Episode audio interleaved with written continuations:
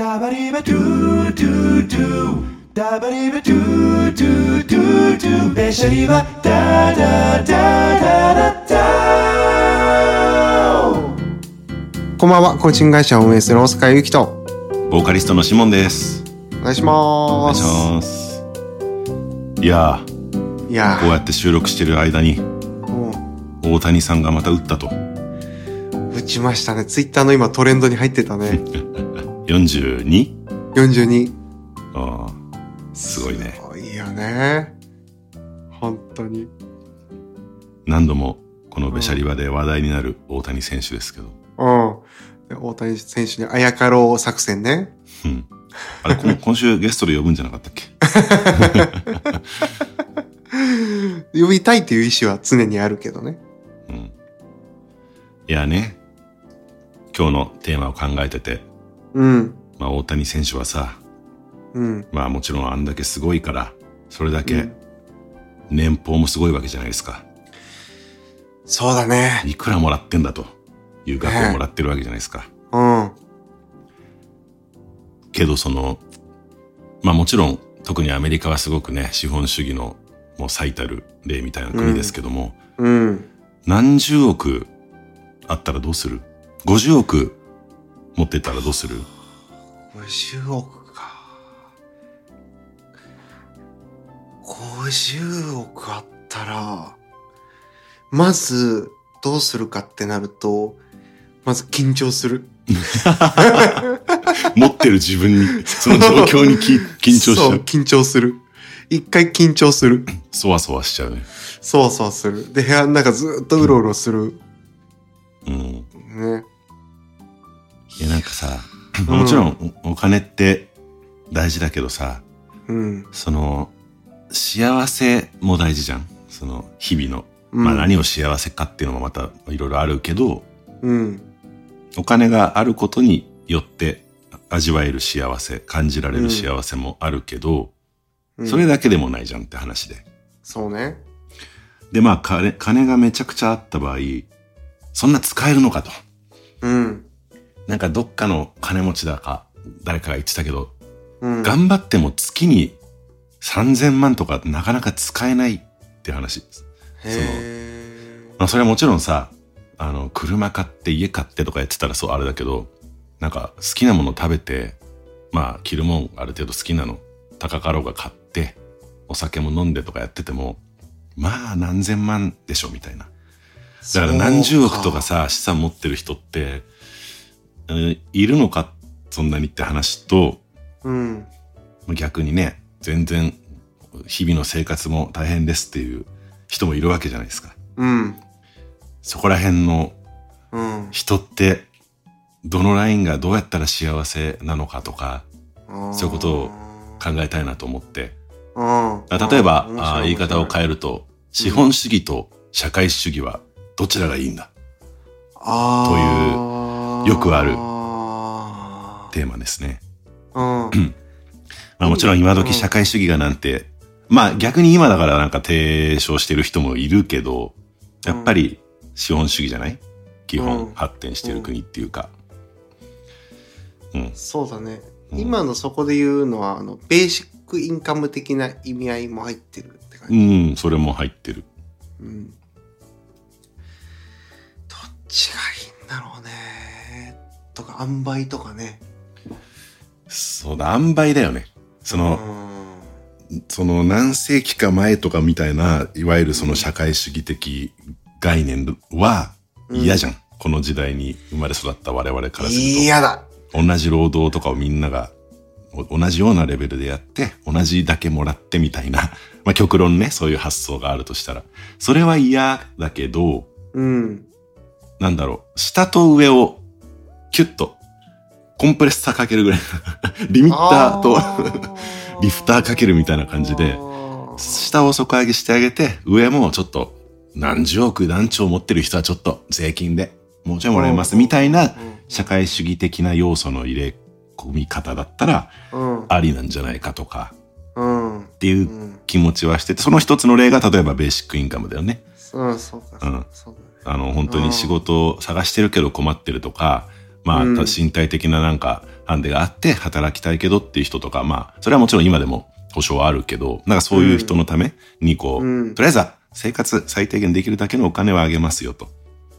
で、その上で、まあ、働いて、で、また稼ぎすぎたら、あの、うん。搾取しますよと。いただきますよ。どうせ使えないでしょって。そうそうそう。使い切れないでしょって。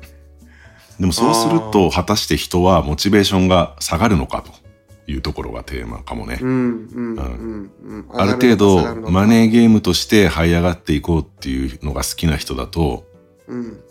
え、頑張っても、100兆、あ、じゃあ10兆稼いでも、え、半分、9兆円持ってかれるのみたいな。うん。そうなってくると、どうなんだろうねモチベーションがねっていう、確かに。だから難しいそのバランスはあるけど、例えばでもさ、大谷選手がさ、うん。年俸10分の1になったところでさ、うん野球に対する情熱は変わらないじゃん。変わんなそうだねと。思うんだよね。うん。金のためにやってるっていうか、その指標としてこんだけ年俸もらえるトップ選手っていう、その、そこまで自分は自分を高めて頑張れたんだっていうのはあるにしても、それが直接貨幣じゃなくてもいいというか、うん、うん、うんっていう気はするじゃん、なんとなく。うん。うん。お金関わらずこうね、やりたいことやれるにしても、その、本当にこう、じゃあ0円だってなったらモチベーションさすがに下がるだろうしね。うん生きてかんないというか、うん。その大谷翔平選手もね。うん。いや、もうじゃあ、た、あの、来季からただで、ただでお願いしますって言われたら、ええー、ってなるよね。それはないにしてもね。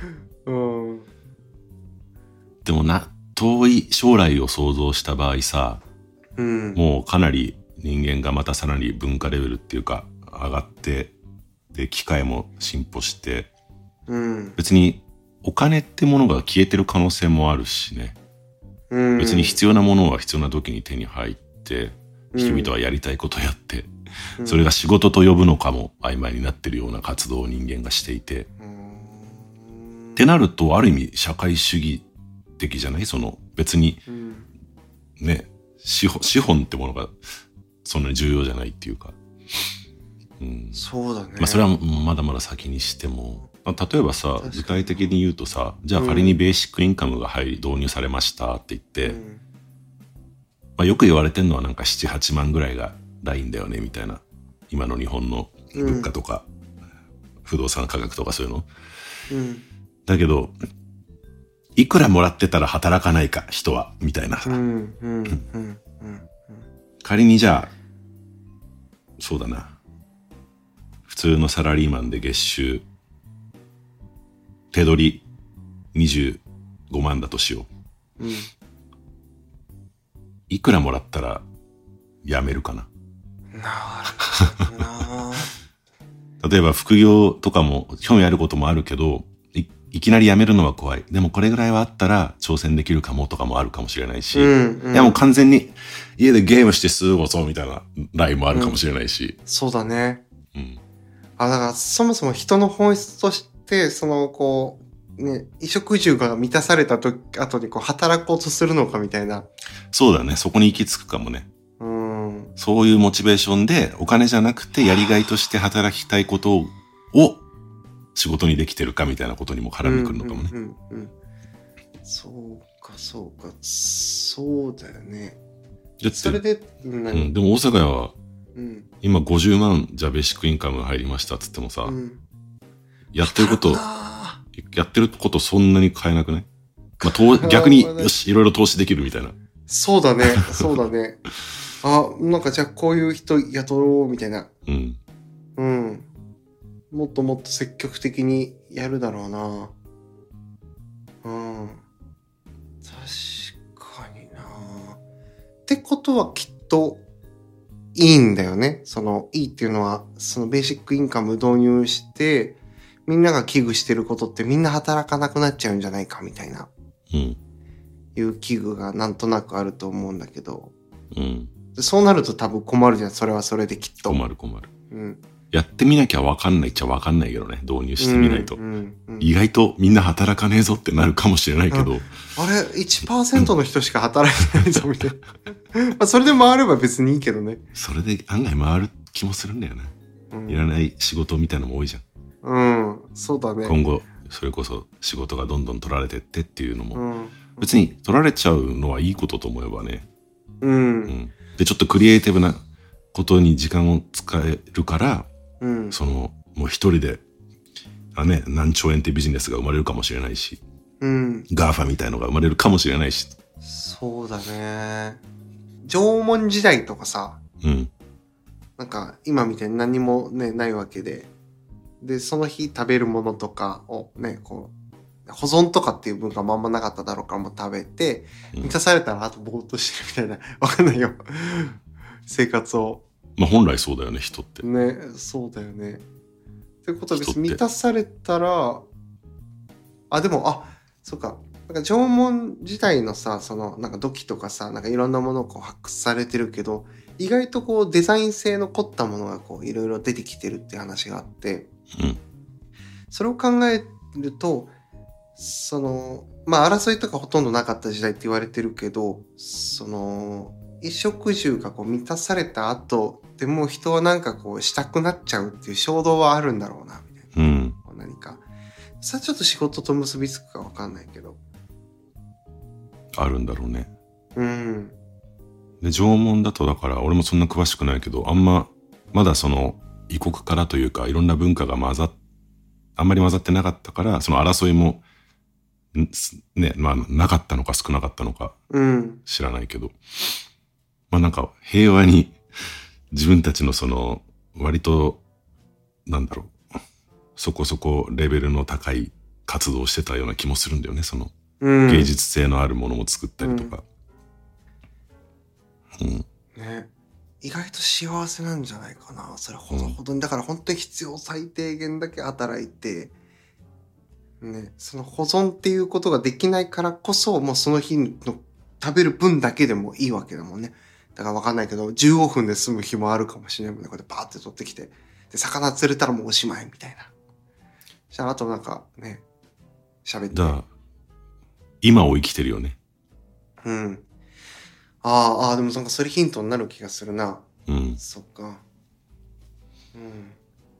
ああ、でも、そうだね。セーフティーネットとして、あうん生活できる金はちゃんと保証しますよっていうと、先の心配とかが減って、今にフォーカスしやすくなるっていうのはあるかもね。うん。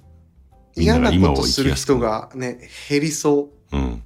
みんなそれやりたくないから、その、誰もがやりたがらない仕事というのがどんどん、しょうがない、誰もやってくんねえから、機械に任すかって逆にそっちがまた加速するのもあるだろうし、う。ああ。それはある意味効率的、合理的になってくるでしょうから、今はさ、結構、働く人、働き手のなん仕事を奪っちゃいけないから、残してあげようみたいな側面も少なからずあるじゃん。その、うん。本当は、あの、設備投資して、機械にすでにもう任してるところいっぱいあるのに、うんまあ一応、ね、働いてくれてるからみたいなさ、あるある。そういうのも、もうどんどん加速して、うん。効率化していけばいいしね。そうだね。ううんん。で、そのロボットが仮にね、全部できるとしても、人でね、やりたきゃやるだろうし、人も。やりたい人がいればね、うんね。勝手にロボットと一緒になんかやればいいわけで。俺もやっていいっつって、ロボットと一緒に。いいですよ、つってね。なんかその方が人間らしく生きられそうだよね。そうした方が。うん。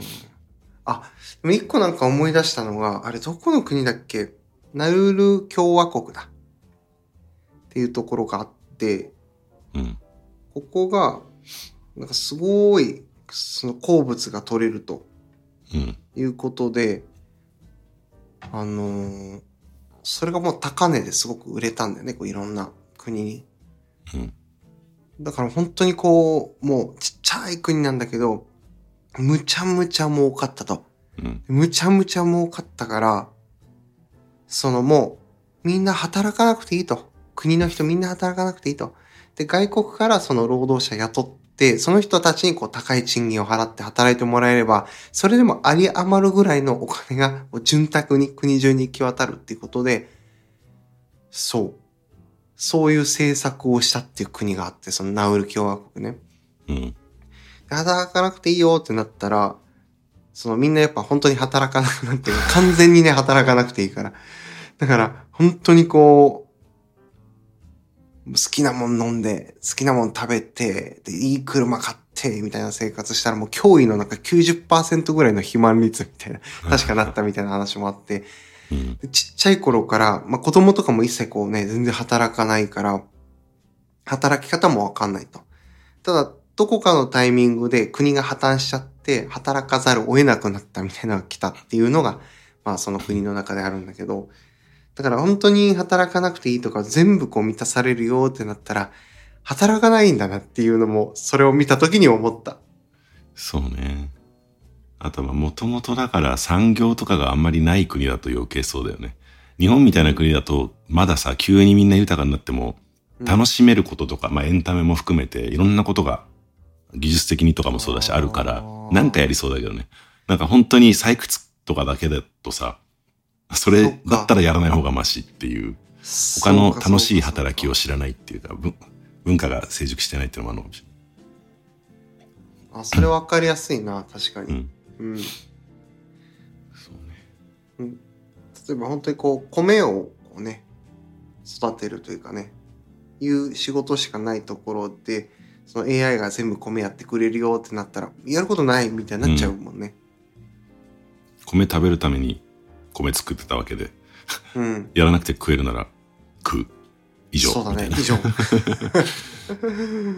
そうだね。で、米から酒作ってくれるね、機会もあれば、でお酒飲んでってやれるもんね。そっか、うんそういった意味ではこう、今は、そういうのに適した時代かもね、選択肢すごくあるから。うん。ベーシックインカム的なところ。だから成熟した文化とかそういう先進国うん。だと今一度社会主義の良さ、うん良さというか、ここならこういう側面を取り入れてもいいんじゃないかっていうのは意外とある気はしてて。うん。うん。まあそれがそもう社会主義資本主義みたいな対立も時代遅れになるのかもしれないけどね。うん。うん。そうだね。なんか仕事を勝手に割り振られるみたいな要素はもうしっかり除外してほしいけど、その、ね、だからそういうこう、自分で選べるのと、そのセーフティーネットとしてのお金はこう、毎月入ってくるみたいな状態があると、むちゃくちゃ嬉しい。うん。だからそのね、そのセーフティーネットとかをどうやってじゃあ決めるんだって時に、うん。なんか、これもあの、成田悠介さんが喋ってたけど、うん。政策、政治的な政策決定も、じゃあ誰がどうやって決めるかって時に、今はまあ、政治家がさ、政治家になろうとして選挙して、うん。人間が投票して選んで、民意を反映してってやるわけだけど、そのなんか、EBPM、エビデンスベースド、ベースドポリシーメイキングっつって、まあ、エビデンスに基づく政策立案っていうのが将来的になんかいいんじゃねって掲げてるみたいなんだけど、うん。まあ、要は、要は人間いらなくねっていう、その政治においてで、成田さん面白いね。いや、政治家いらないんじゃないですかねって。猫で、猫にとって変わると思うんですよ、みたいな。猫の画像を見てる方がさ、あの、ビュー、ビュー稼げるわけじゃん。うん。それで、あの、制作そのものは、まあ今のその、なんだろう、カメラでもいいし、そのちょっとした生活してる中での会話とかを、あの、AI が汲み取ってとか、ああの、人々はこういうのを求めてるんだっていうデータとしてもバーって集めて、それを、そのデータを処理して適正な政策を作るみたいな、かなり、あの、未来的、近未来的な発想なんだけど、そういうことを言ってて、まあ、確かにそうなってくるとでも、そうだな、もう人間が決めないし、まあ、間を取るみたいなことにもなってくるんだろうけど、間かまずをその政策として、一応政策として打ち打ち出すわけだから、うん。あの、例えば、じゃあセーフティーネットとしてのベーシックインカムをいくらにするのが適正かっていうのも、データを通して AI が判断するとかなってくるとさ、なんか、そうだな。一応なんか、上の人も下の人もいる中で、その、一番最適な解を求求めるみたいなことになってくるから、そう、そうするとちょっと社会主義的な感じにもなってくるというか、か気もしないでもないっていうか、か一部のうん優れた人たちがやっぱりうん。絡んで決めてやるのかっていう。まあでもそれも含めても社会主義的か。となんかそういうね未来面白いの、ね。その未来の発想自体は面白いな。うん、どういう感じになってるんだろうっていう、うん。一応多分人々が快適に不安なく生活できるためにっていう意味で政治ってねうん。本来はあるわけだからより良い暮らしができるようにっていうのであるわけだからうんより良くなってるかは置いといて一応それを目指してるっていうところあるよねうん。まあ確かにそういう意味で言うと使えるものは使っといた方がいいっていう発想は賛成かもしれないです。まあ AI だろうとなんだろうと。う。うんそうだね。猫でいいって受けるよね猫では良くない気はしてならないけど、まあ、た、ものの例えとしてね。うんうん、面白いな。うん人が関わらなくてもいいってことを言いたかったんだよね多分ねそうだよね。うーん、すごいね、極端な発想ではあるけど、確かにそういうのをテストする価値はあるかもね。うんえ、シモはいくら、いくら欲しい毎月？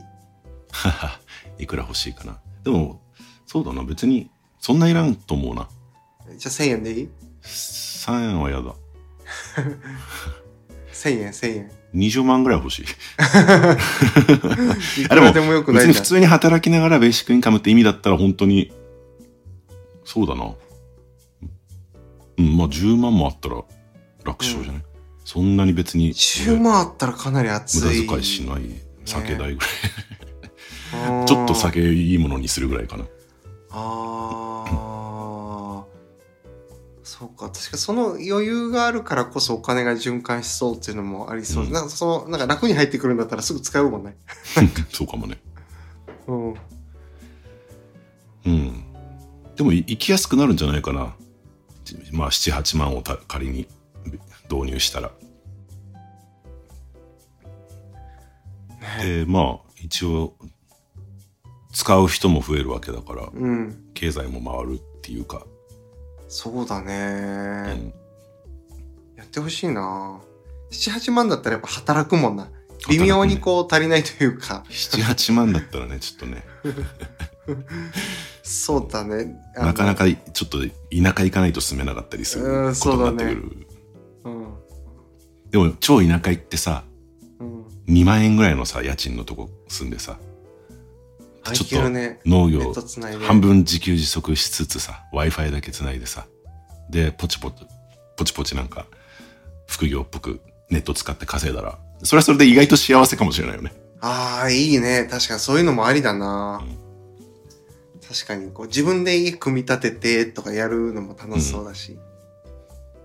ねあそういうことをやりたいな。確かにこう7、8万あるっていう、もうそれが保証されてるってなったらもう結構みんないろんなチャレンジするだろうね。うんと思うなうん。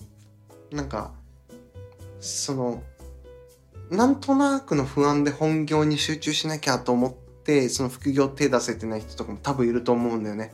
いっぱいいるでしょうねね、ここがうまくいってないのにこっちに手出すなんて、みたいな。ところがでも7、8万入ってきたらもうなんかね、全能感だよね、やっぱ。私、みたいな。俺、7、8万あるし、みたいな。うんそうねうん。生きてはいけるからな、7、8万。あれそうなんだよ生きてはいけるんだよ環境を変えれば、それは嫌だって78万なんかじゃ全然足りないって人は大いに働けばいいしうん。なんか結構さうん。あのなんだったら補助金あげるからうんあの移住してくださいみたいなさ、あうんの市区町村とかあったりするじゃんうんたまになんかテレビで見るけどうん。移り住んだら家庭に何百万100万とかなんとかうん。家賃補助しますとかそういうのをうまく使ったらさ78万でさめっちゃ安く住んでさでそれでリモートで働いてる人とかだったらさほぼ生活もそこまで変えずにっていうか心も豊かになりそうだよねねうん。なんか電車で怒ってる人とか見かけなくなりそう。減りそう。そういうのはあると思う3割減ぐらいになりそう。そうだから急に怒り出す人とかちょっとすぐ犯罪しちゃう人とかは減るよね多分ね減りそうんう。うん。そうそういういいところもある気はするうん。余計な不安なくなるもんな。あとなんか、それこそしも言ったように、やっぱりこう、都心部とかね、こう人がやっぱ集まってるところにこう仕事が多いからっていうので、しぶしぶね、その辺に集まって住んでる人とかもいるだろうから、あね。だから本当は離島に住みたいんだよね、みたいな、いうね、そういうこう淡いこう夢が叶うというか、そうするといろんなところに人が分布しそあ、そうだね。それはそれでいいことだしね。過疎化が進んでいる中。う。ね。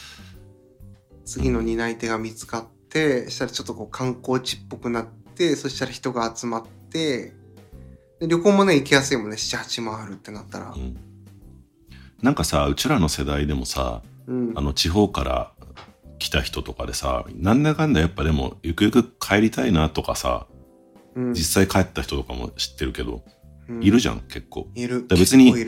めちゃくちゃ東京に住みたいわけじゃなくて、まあなんか仕事するっていう上で、大都市の方がっていうのが強い場合に、そういうのは解決されそうだもんね。うん。そうだね。思う思う。で、みんながね、チリジリになればなるほど、それぞれの生活圏っていうのがまた地方でできる、経済圏か。経済圏ができれば、ね、東京人多すぎだもんだって、もうちょい散ろって思うもんね。じゃあお前が散れよって言われそうだけど。そうだね。うん散るとしたらどこに散る？えー、どこがいいかな結構日本、どこも素敵だからな。うん。なんかちょあ、っと。日本っていう、こう、イメージか、まずは。あまずはね、別に世界でもいいんだけど、うん。まず日本で行くと。日本でも自然もいいし、ご飯も美味しいし、いいんじゃない？すごく。ねちょっと行ったら山ぐらいあ、離島、離島好き派？うん離島行きたいね。もう、そうだね。いや、本当にこう、誰も足を踏み入れてないところ、まあないけど、そんな場所。いや、探せば。あるかな？まだあるんじゃないの？あるかな？いや、まあ、あるって、そこに島があるって確認は取れてても、誰もいちいち登ってないみたいなのはありそうじゃない？うんうんうん。あ、だったらそこ行きたいな。そこで何年か暮らしたいわ。ね、あの、アマゾンはドローンで届けてもらう。アマゾン使うんかーいっていう。アマゾン使うんかいよ、本当に。Wi-Fi もねえぞっていう。いや、それはスターリンクでね。そっかそっか。そうそう。もうそういう時代だもんな。そうそうそそれも成田さんが言ってたけど、う。ちょっと独立国的なものを作るのも面白いんじゃないかと思っててみたいな。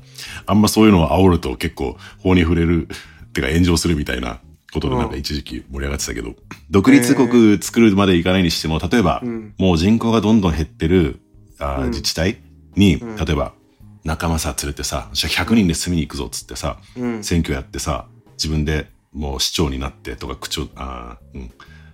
で、なってったらさ、自分たちで政策もある程度決められて。そこに一つ、ちょっとした国っぽいものを作れるよね、みたいなのは、えー。意外とできると思うんだよ、気合で。気合っていうかもう、行動力で。うん。めちゃくちゃ人口少ないとこにさ、ちょっと同期で100人で行こうぜ、つって。ありだね。賛成する人、この指止まれ、っつって言ったら集まりそうじゃない、うん。いいね。その、だからこう、国のリソースを使いながら、こう、自分のこう、国を作れるというかね、こう、自分の居心地のいいコミュニティを作れるっていうところで言うと。そうだね。で、何がいいかっていうと、前も話したけど、その、うん。オンライン上のコミュニティもいいが、やっぱリアルって大事よね、もうさ、そこで満たされるわけだから。確かに。なんかそこで本当に経済圏もできて、そして気の合うコミュニティがつ形成されてってなったら、うん。なんかオンラインの必要性も、うんいわゆる SNS 的なオンラインの必要性ってあんまいらなくなってくると思ってて、うん。うん。うん。リアルの方が楽しいじゃんってう、んそこに回帰できるというか、まあお金をある程度また稼ぐという意味でのインターネットは必要かもしれないけど、つながりっていうところはね、別にその SNS じゃなくても良さそうだよね。えー、なんかそれ超いい。楽しそう。ワクワクするな、それ。どっかの村、ジャックする。ジャックするか。村ジャック小川半島のなんかどっか、ゆくゆくちょっとみんなで移り住んでさ、いけるか帰ってきたでっつって、うん。いいね。楽しそう。大阪や生ハゲめ市っちゃ増やそう。ああ。長うんでもなんかちょっとなんか、俺の昔書いたやりたいことリストに書いたもん、小菓子市長になるみたいな。お、まさにじゃん。半分冗談というか、まあ、9割冗談ぐらいのやつだけど、なんか人生で一回市長みたいな経験してみたいなっていう。なん意か楽しそ外と、意外とそんなに無理ゲーじゃないと思うしね。うん。うん。いけるっしょ。しね、うんいけるような。うん、ちょっと準備はいるかもしれないけど、うん。根回しとけばなんかいろいろとね、準備しとけば。知り合いでも、この今年だけで3人、その政治の世界に行った人いるし、なんか本当にでも、なんかのワークショップで出会った人とか、本当にそんな、本当に身近にいた存在だけどね、あ、なんか政治の方行ったんだ、みたいな。空気みたいなですね、そういう。なんか大きいこと、それこそ政策変えるとか、うん補助金の制度変えるとか、うんなってくると、それこそ会社とかでもさ、うんそういう国のルールがあるから制限されることとかもあるから、うん政治の世界に入っていくことで変えられることってあるじゃん。入っていかないと変えられないこと。そうだね。っていう意味でやっぱ周りにそういう政治家とかうん。ね、議員がいるといいのかもね。ね何か大きな大きな事業やるときとかね、特に。ああ、そうだね。確かに。ああ、そう。ホリエモンも言ってた、ねなんか、北海道でロケットビジネスやってんじゃん。ああいうのも結構やっぱ、国とか自治体のその金とか巻き込まないと無理みたいな。あ、そうなんだよ。あとはその、うん、法律的な制約とかも、ちょっとずつクリアしていかないとみたいな。うん、うん、うん。やっぱでっかいんだろうね。そういう大事の、になってくると、国との付き合い方っていうか。確かに。そっかそっか。そその一瞬考えたのが、こう、国絡むと自由にできないから、やっぱ逆に絡まない方がいいのかなと思ったけど、やっぱ法がね、敷かれてるからね、国には。そういう意味では、やっぱりこう、コネクションというか、根回しというか、うん。あった方がいろいろやりやすいのかもね。うん、そうだね。だから、それこそ宇宙、宇宙事業、宇宙開発とかだと、うん。やっぱり国としてめちゃくちゃ補助金入れてるような国、ね、それこそロシアとかさ、まあアメリカもそうなんだろうけど、に比べるとどうしても勝てねえよみたいな現状らしいから、それもなんか寂しいもんね。適切なところにちゃんと補助金行くような制度設計するみたいな。うん。うん。だから本当に大きなビジネスやって政治も絡めてうん。つるんでる人たちはそういうでっかいビジョンを見ながら政策を変えたりっていう会合がありそうだよね。ようなようなうん。世間では。うん。ようなようなね。うん。でもそういうのも楽しいだろうね。うん、そうだね。別に悪いこと、その、それを実現するためにちょっとした悪いこと、黒いこともありそうだけど、多分、うん。よ、よ、そういう意外とバイタリティ溢れてる人は、やっぱり自分の企業とかも含めてだけど、世の中を良くするためと思ってる気持ちはあるだろうし、うん。うん。うん。理不尽なことを変えていかなきゃとかってための根は根回しも必要だしね。うん。うん。確いやー、そうだね大阪屋が市長になるの楽しみだな。うん。なるかもね。なんか2年に1回ぐらいちょっと思う。ああ、あり、ありだなというか、そういうのも興味はあるな、みたいな。今すぐじゃないにしても。それこそね前回のそのセカンドキャリアとかの話でもさ、うん。いや、60とかになって、うんいや、まだまだ30年どうしよう。うん、市長になってみるかとかさ。ありかもしれない。ありかもね。うん確かに。積み上げてって。うん。そう。え、そういうほんのり思ってるやりたいことってある？え、でも俺もよぎったことあるよ。その、なったら変えられて面白いことあるかもなって、その、市長っていうか、政治家ね。うん。うん。ただ、うん、それより労力がやばそうだなと思って。自分、自分じゃなくていいかなと思ったけど。でも、そのやりがいとか楽しさは考えたことある。ポジティブな、こう楽観的な想像で、本当にこう自分の 思う通りに進むんだったらやりたいけど、そういかないじゃん、絶対。そういう世界じゃないじゃん、やっぱ。こう根回しというかね。そうそうそう。だから一つのこう政策決定するのに1年とかね、かかるだろうし。こんな感じで、うん。ね、話してきたけど、結論は出ないにしてもまとめるとどんな感じになる、まとめる、と、うん。大阪屋が独立国を作る際は皆さんもぜひ、あの、国民になってもらってっていうところでいいのかな？お願いします。お願いします。お願いします。では、今回も、えーシャーリストを紹介したいと思います。はい。まずは魚屋さんはい。毎回配信を聞くたびにお二人はとても仲が良く素敵な関係性だなと感じています、うん大阪屋さん下尾さんぜひお互いの好きなところを発表し合ってほしいですなるほど。うん。好好きなところきなところか。結構魚屋さんも、あれだね、踏み込んできたね。そうだね、無茶ぶりというかね。そうだな俺は俺から言っていい？うん、もちろん。なんか気になったこととかうん。わからないこととかをあの、ごまかさないでとことんちゃんと自分で調べたり落とし込もうとする丁寧な姿勢はいいと思うなああ。なんかそのイメージはすごいい。なんかあ、そういうイメージある。あんま興味ねえなとかいやまあ、うんあんま知識としてまあわかんないけどっていうかおーってでその時にほんどうどういうことなんだろうと思ったら多分うん結構納得いくまで調べるというか、調べるね。知ろうとするっていうかうん。うん確かに。だから言い方変えるとうん。べしゃり場的な言い方すると別のバブルうのん言語もちょっと理解しようとちゃんとするみたいあな、なるほど、なるほどね。そういう感じかもしれない。ああ、確かに確かに。ああ、あるな。うんその印象は、象。ああ。まあ人の意見を聞いてとか人の影響を受けてアドバイスを聞くとかも含めてかな、だから。うんうん。シモンは、いや、俺最初に出てきたのは、もっと軽めのやつで、いいよ。モノマネがうまい。いいね。軽さがいいね。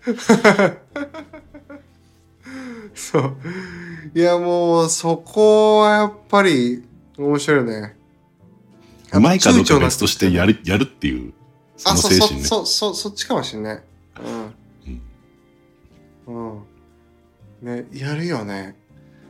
意外とあの何も考えずにやった一発目が一番うまかったりするんだよね。ああ。やっぱ勢い乗るしね。勢い、うん、迷いもないし。そう。うん作り込もうとするとうん違ったりもする。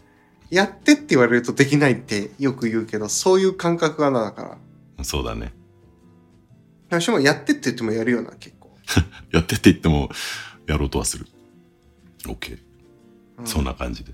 そんな感じ。で、感想も来てますね。魚屋さん。そして夏の思い出、特に台湾のお話聞けて嬉しかったです。うん。本当にたくさんの思い出を共有されていますね。お二人は唯一無二の関係性なのだなと感じられました。当なんか俺らの仲の良さをすごい、なんかフォーカスしてますね。なんか、我々のお姉ちゃんみたいな、こうして、みたいな感じな。わかんない。裏でバチバチやってるかもしれないのにね。うんうんね、本当はね、やってるかもしれないからね。はい。確かに。ありがとうございます。よく見てくださってるってことかな。うん。続きまして、エッシーさん。うん。補欠ってすごくない？というほテーマで。本番が自分に回ってくるかわからないのに、いざ本番の機会がやってきた時に最善のパフォーマンスを発揮する状態にしておく。それまでの努力がモチベーションってすごいことだなと思うのですが、う。お二人は何かの補欠、助っ人的な立場に身を置かれた経験がありますか？ある？俺らだってもう元々助っ人外国人枠だったから、そうだよね。うん助っ人としては。確かに。で、来日したんだもんね。そうそうそう。助っ人補欠。うーん。ある？あるか、パッとは出てこないけど、まあ野球で言ったらベンチみたいなことなんだろうけど、でもちょっとニュアンス違うか。でもなんかそんな、いつ呼ばれてもいいように準備しておくみたいな、そんな大事でもなかったもんな、中学野球部なんて。そうだね。うん。あパッと出てこないね。ー突発的になんか依頼されるとか、そういうシーンのことも含まれるかな。エッシーさんはあれかな？お子さんのなんか、うん。ピアノの伴奏とかそういう話だったか。うんうんうん確かにね、伴奏とかでうん。急にお腹痛いってなって休むってなったら誰か弾かなきゃいけないから、そのための準備も大事だもんな。確かに。そうね。だから、正直言うとあんまそういうことはレアなケースだから。うんないゃないまあ、もしそうなったらそうどうなるかっていう感じか。うん。どうなんだろうね。同じ気持ちでは用意できない気もするんだけど。うん。まあ、もしそうなったとしたらモチベーションはそんな高くはいられない気がするな。そう、そうだね。100の準備はまあむずい気がするな。手抜いちゃいそう、どっかで。そうね。そのつもりはなくくても。うん。100、自分が100出れる環境で100の準備したいっていうのもあるもんね。そうそうそうそうそう。うん。大事なことではあるけどもうん。って感じですかね。うん。うん。うん。ただそういうふうにこう努力できる人がいるのはすごいって思うん。う。うん。大事なことであることは間違いない。うん。間違いない。そこでもちゃんと頑張れる、準備できる人は偉い。うん。偉い。すごい。すごい。うん拍手。はい。と間違いない。いうことでね、ちょっと具体的な答えながなかったけど、すいませんね。じゃあもう一個、最後ですね。大型犬を飼いたいさん、大型犬を飼いたい人なのかな。人なんだね。うん。いつも楽しく拝聴しています。お二人はこの一言で見方が180度変わったという経験はありますか？先日のエピソードトークにありました、とにかく明るい、明るい安村さんの話題で、パンツ一丁でイギリスに乗り込むという表現を聞いたとき、私は笑いより武士道を感じました。笑いって書いてます。ああ。見え方が変わったと。パンツ一丁でイギリスに乗り乗り込むということで、うんまあ確かに、そうだね。確かにね。あれはすごいよね。うん。一言、言葉ってわけじゃないけど、人の印象がガラッと変わったっていうと、まあもともと知らなかったってのもあるんだけど、あの俳優の東出正宏さんっうん。ていう方が、うん。まあなんか、あれだな。いろいろ問題があったのかな不倫だかなんかで。で、離婚したのかな で、ちょっとテレビ出てないんだけど、ああ、そう、ちょこれなんかっといろいろ問題を抱えそうそうそうているというか。でどういう人かあんま知らないんだけど、割とこう、うんなんだろう、ワイルドなイメージとか持ってなかったんだけど、なんか最近、や山奥というかに住んで、なんかうん狩猟をして住んでてみたいので、うん。で、この間なんか、アベマの、なんかドキュメンタリーというか、あ、旅企画か。なんか、ひろゆきさんをアフリカに置いてきたみたいな。砂漠に置いてきた。で、そこから、なんかいろんな、あのー乗り継いで、その路線バスというか、だから路線バスの旅的なやつをアフリカでやるみたいな。へえ、面のをやって白て、そう。そう、まだ1話しか見てないんだけど、それで、うん。のダイジェスト版かな？でうん。出てきて、本当になんか、その場で牛とか一頭買いして、なんなら、わかんない絵絵的にちょっとカットされてたけど、多分自分で手を、って感じで、その場でこう内臓を取って切って食べてるみたいな。やうわーば、ワイルドすぎるだろうと思っすて、あの、言葉というか、印象が、こんな人だったんだと思って、まあちょっと好きになった、むしろ。うん。すごいね。で、なんか、湖だかどっかにこうボートで入ってって、ちょっと泳ぎ、泳ぎに行こうみたいになって、泳ごうっつって、うんもう パンツ一丁になって、それこそ安村さんじゃないけど、パンツ一丁になって飛び込んでんだけど、そのうん東出さんが。で、パンツにちょっと穴開いてんのなんかちっちゃい。うん。これちょっとさすがにカットしてくださいとか言いながらがっつり使われてんだけど、そういうとこもなんかすごい、なんか人間的にすごい好きになったなと思って。あ、これか。だからメディアに綺麗にテレビに出てる印象ってさ、うん。ももちろんみんなそうだけど、わかんないじゃん、その裏の部分なんて。でそういうのが垣間見えた時にガラッと印象変わるっていうのが、まあ、ちょっと一言で180度変わるとかっていうのとちょっとまた違うけど、んんうん人の印象が変わるっていう意味ではそれが最近の、直近の経験かな。うん。面白い。うん。高校1年生の時の一番最初のホームルームの時の話したことあったっけ？したわかんない。ことないかあった。かもしれない。で、なんか、その、先生が一番最初のホームルームで言ったことが、なんかいいかお前らって。お前らは社会的に見たら負け組だからな。っていうところから話し始 そっから始まるんだ。めそう。あ、そうなんだって思ったっていう。あ、そうだったんだ。いや、すごいこうね、学力のそんなね、高くない学校で、まあ男子校だったっていうのもあるから、なんかこうね、ワイルドなね、働きかけだったね、もうしてきたんだろうけど、そう言われて、あ、そっかと、頑張んなきゃいけないんだ、と いう認識になったのは結構びっくりした。うん。え、それは、だからどうしろっていうことまで言ってきたの？それともとりあえず、あの、認識しろよってことなの？えっ、とね、だからこそ、あの、抽象的な言い方だったんだけど、うんだからこそお前らは気づいたもん勝ちだからなと。あそう、ここからどれだけ変わっていけるかっていうのをお前たち次第だからなって言って、ただ前提としてお前らの現在地は負け組だと。勝っていけるかどうかはお前ら次第だからなっていう。あ、うん。お前らって言ってたよ。それぐらいの先生も気合がないといけないぐらい。いやんちゃな子もいたのかなそうだね、多かったね、すごく。ビビっちゃいそうだもん、そんなところで先生やったら。ねそうそうそう。でもむっちゃ強かった。うわーって思ったもん。うん。で、俺は結構ハッとさせられて、そうかと、今までなんか、こう、言われたことだけやってきたとか、まあ言われたこともできなかったりしたけど、宿題とか含めてね。自分で何とかしていかなきゃいけないんだっていう、なんかハッとさせられた気になった気がしたね。あとはこう、今、自分の持ってる武器って、社会的にこう、使えるような武器って一個も持ってないんだと。負け組だから。なぜならね。そう。だからなんか自分の武器を磨いていかなきゃいけないんだとか、なんかいろんなことすごい考えさせられたきっかけにはなったかな。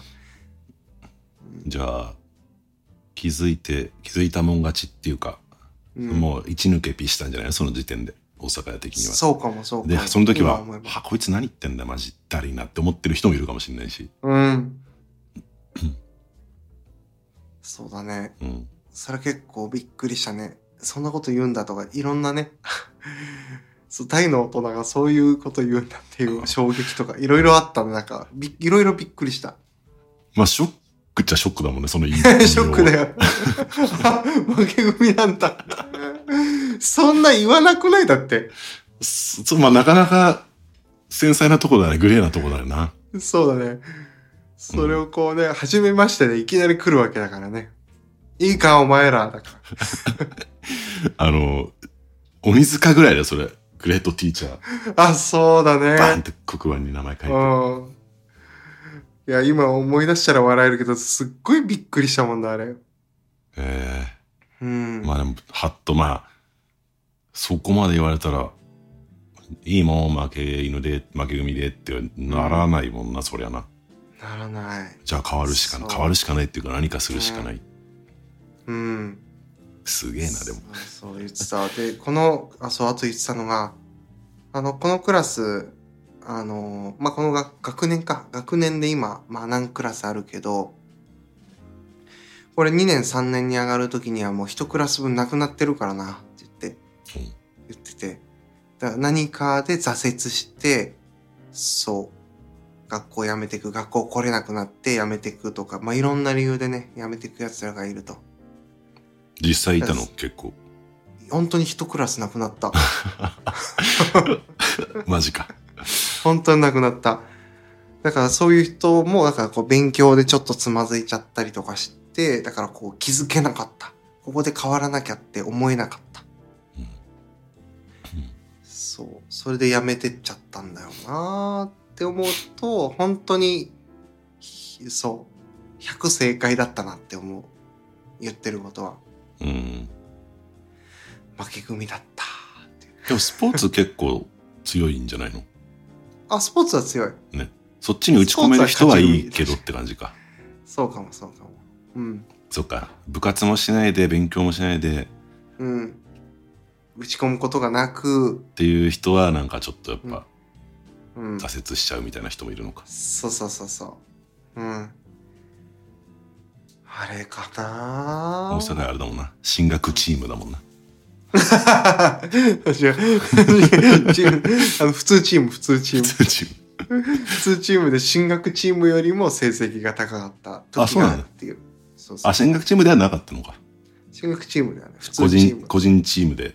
這い上がったのそうそう、個人チームで、そう。個人チームでね。そううんまあ気づきうんだね気づきうんそういうのある頭ガツンって叩かれたような。とりあえずやってみるみたいな、フットワーク軽い人っているじゃん、まあいてうん周りに、で俺はどっちかっていうと先に考えちゃうタイプ気質だったからうん。とりあえずやってみる前に頭を動かしちゃうと。でもそれって可能性狭めてるなっていうんで、うん、まあドーンとなんか響いたって感じじゃないけど、うん、あそそれでもいいのかなって。深く考えないでとりあえず動いてみることも大事なのかなって。体動かしちゃうと。そしたらもう頭もついてくるからと。頭だけこう取り残されないでしょっていう、そういう感じで。確かに、それ面白いな。うん、だから、うん、フィジカルとしての頭もこうついてくるみたいな。うんうん、ところもある気はしてなんかそういう人を見て影響を受けたみたいなのはあるかもな。とりあえずやってみた方がいいかもって。うんうん。大阪はもともとフットワーク軽いイメージだけど俺は割とね腰重いタイプではなかったからうん。わりかしそうだったね、確かに。うんそううん、気質としてはもしかしたらあったのかもしれないけどね、うんその。そうかなそんぐらいでもそのドーンって今なんか衝撃を受けたみたいなのちょっと出て出てこないかもうん。いずれにしてもなんかあれ、やっぱこう、誰かとの関係性の中で生まれるよね、そういう気づきは。もう一人じゃどうしたって、うんうん。そうだね。それがその気づきがだから一人でできてるつもりになってたら成長できないっていうか一人じゃうん。やっぱりこの発想生まれないんだってとこに気づけた時かな？一皮一皮むけたみたいな。うん。殻を破れた感はあるかもし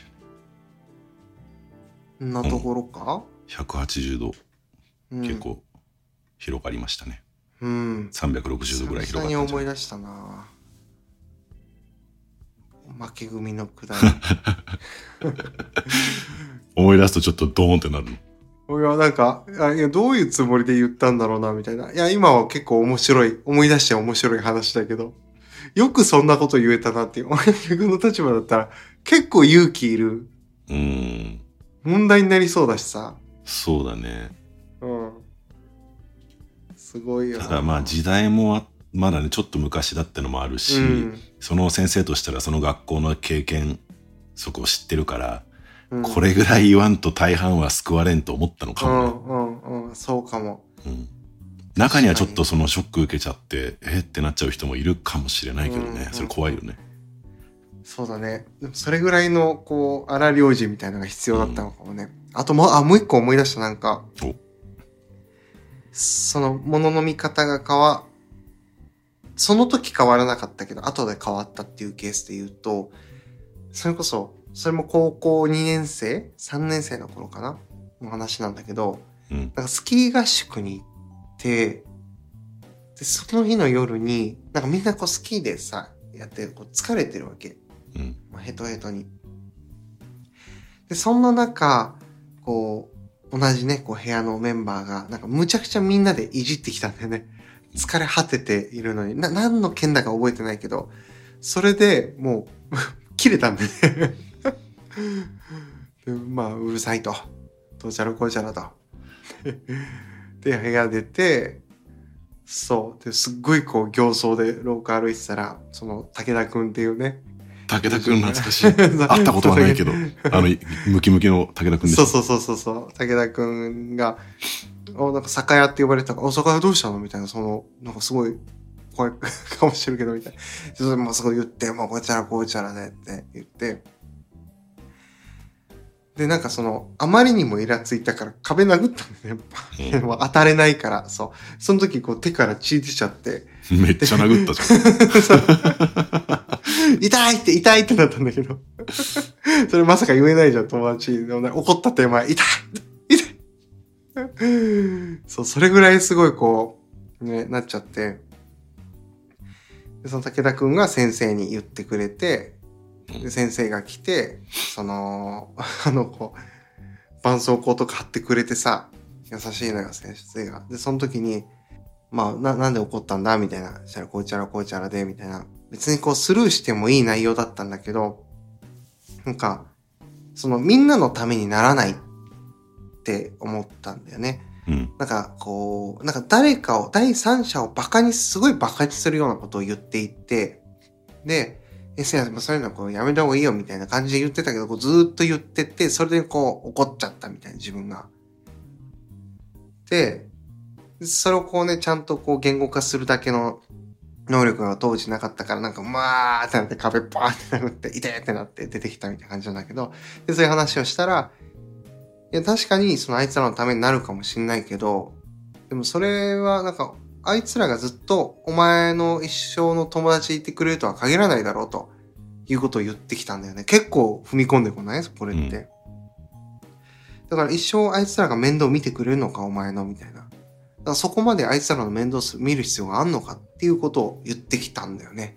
うんそう。で、その時は、いやいや、あるでしょっていう、友達なんだからって思っていたのは、こう、記憶としてあって。で、その話を部屋戻った後にこうしたんだよね、すぐ。みんなにこうすぐ謝って、ごめん、本当ごめんって言って謝って、今先生と話してねってこういうことを言われて、で、自分もこう、こういう思いがあってみんなにこうね、怒っちゃったりしたんだけどって言って、で、先生はそんなこと言う必要あんのかって言ってたと。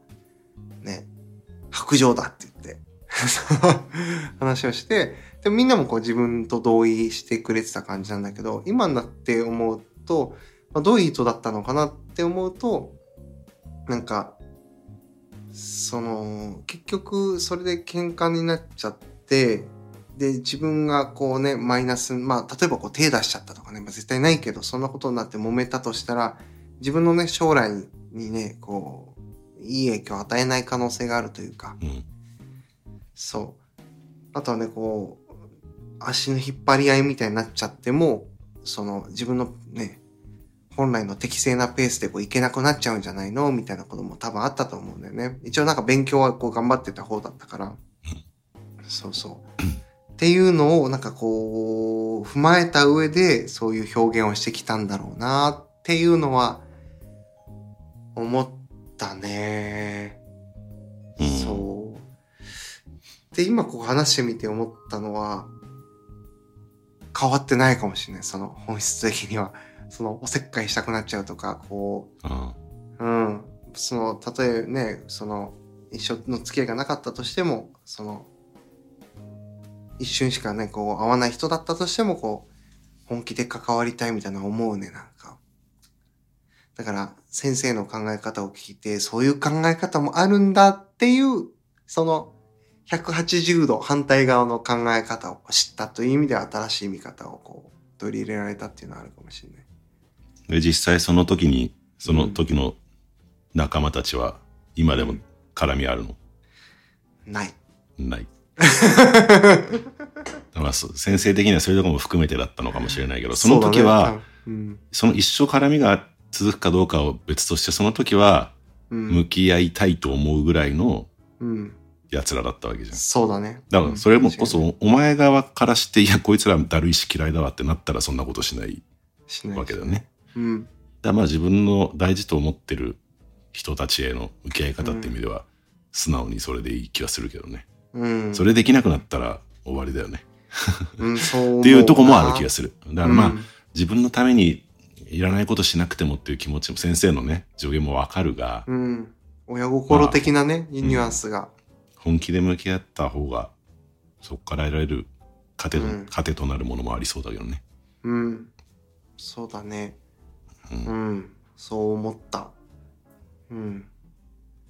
いい思い出したね。そう、いや、いい思い出。いや、結構、高校の時にこう、人格が磨かれた気がするわ、先生によって。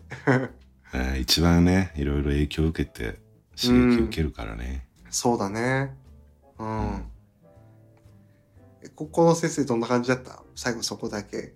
高校の先生、うん。あんまりね、全然絡みがなかったな。なんか、おか、なんか淡々としてたっていうか、あ柔道の先生だったのね、2、3年は。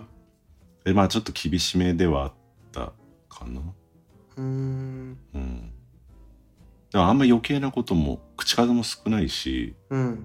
なんかまあ、割と年配だったかな。武士、うん武士っぽい感じ。へえ。で、俺が一回でも記憶として覚えてる、絡みとして覚えてるのは、うん。体育のじ時間に卓球やってて、卓球のラケットって普通そんな折れないじゃん。で俺も普通にやってただけなの。うんそしたらポキって見事に折れて、やべっと思って先生にう、んすいません折れちゃいました？って言ったら、どうやったら折れるんだ？みたいな感じになって、いや、普通にやってただけなんですけど、とか言って、うんほんほんとか言って笑ってたけど、別になんか、何折ってんだ？とかないじゃん。うん、まあ、ね すい。ません、折れちゃいましたってって。ニコッとしてたけど。へえ。うんあ、だからそれぐらいの絡みでも印象に残ってるぐらいっていう感覚。うん個人的に喋ったことほあんまり少ないかな。はあ、そう。まあ人も多いかでもまあそれは一緒か40人ぐらいいたかなうん。一緒だな。しまあそうだね、うん。あんまりこう問題児とか少ない感じは、っていう環境もあんのかななんか淡々と日常が進んでいくみたいな、そうか、そうか。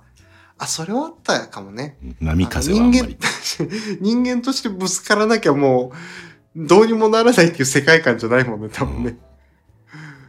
うちはそうだったんだろうな。あ、だからよくその、学校が終わった後とかも、こう、教、ん？教務室っていうんだっけ？先生たちがいるところ。あそこにフラフラって入ってって、先生と1時間ぐらい喋ってたりとかよくしてたもん、へー先生とかと。暑いね、うん、そうそう。あとなんか体育の先生とかであのー息子があのーまあ中南とかで娘か。そうそう。で今度体育祭やるから制服が必要なんだよって言われてちょっと貸してくんないって言われて。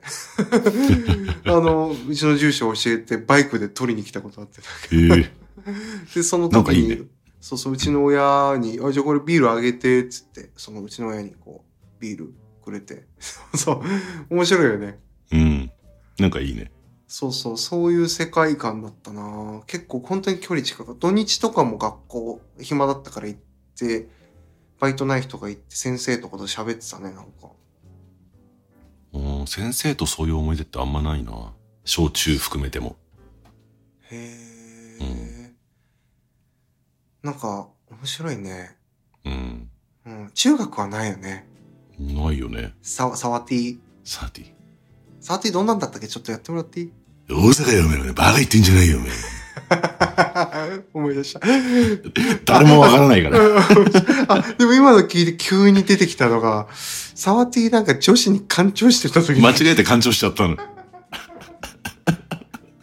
めっちゃ焦ってたね。本人が訴えようもんならやばいことになるけど、まあ、本人その女の子も別になんか、うん